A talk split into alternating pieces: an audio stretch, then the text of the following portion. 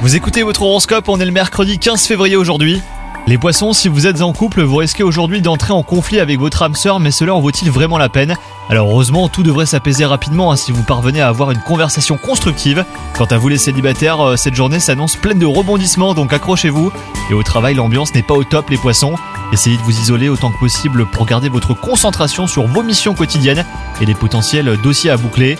Votre santé physique est bonne, mais il vous faut euh, prêter attention à votre santé mentale. Vous avez tendance à garder euh, beaucoup de choses pour vous, et cette négativité vous fait du mal.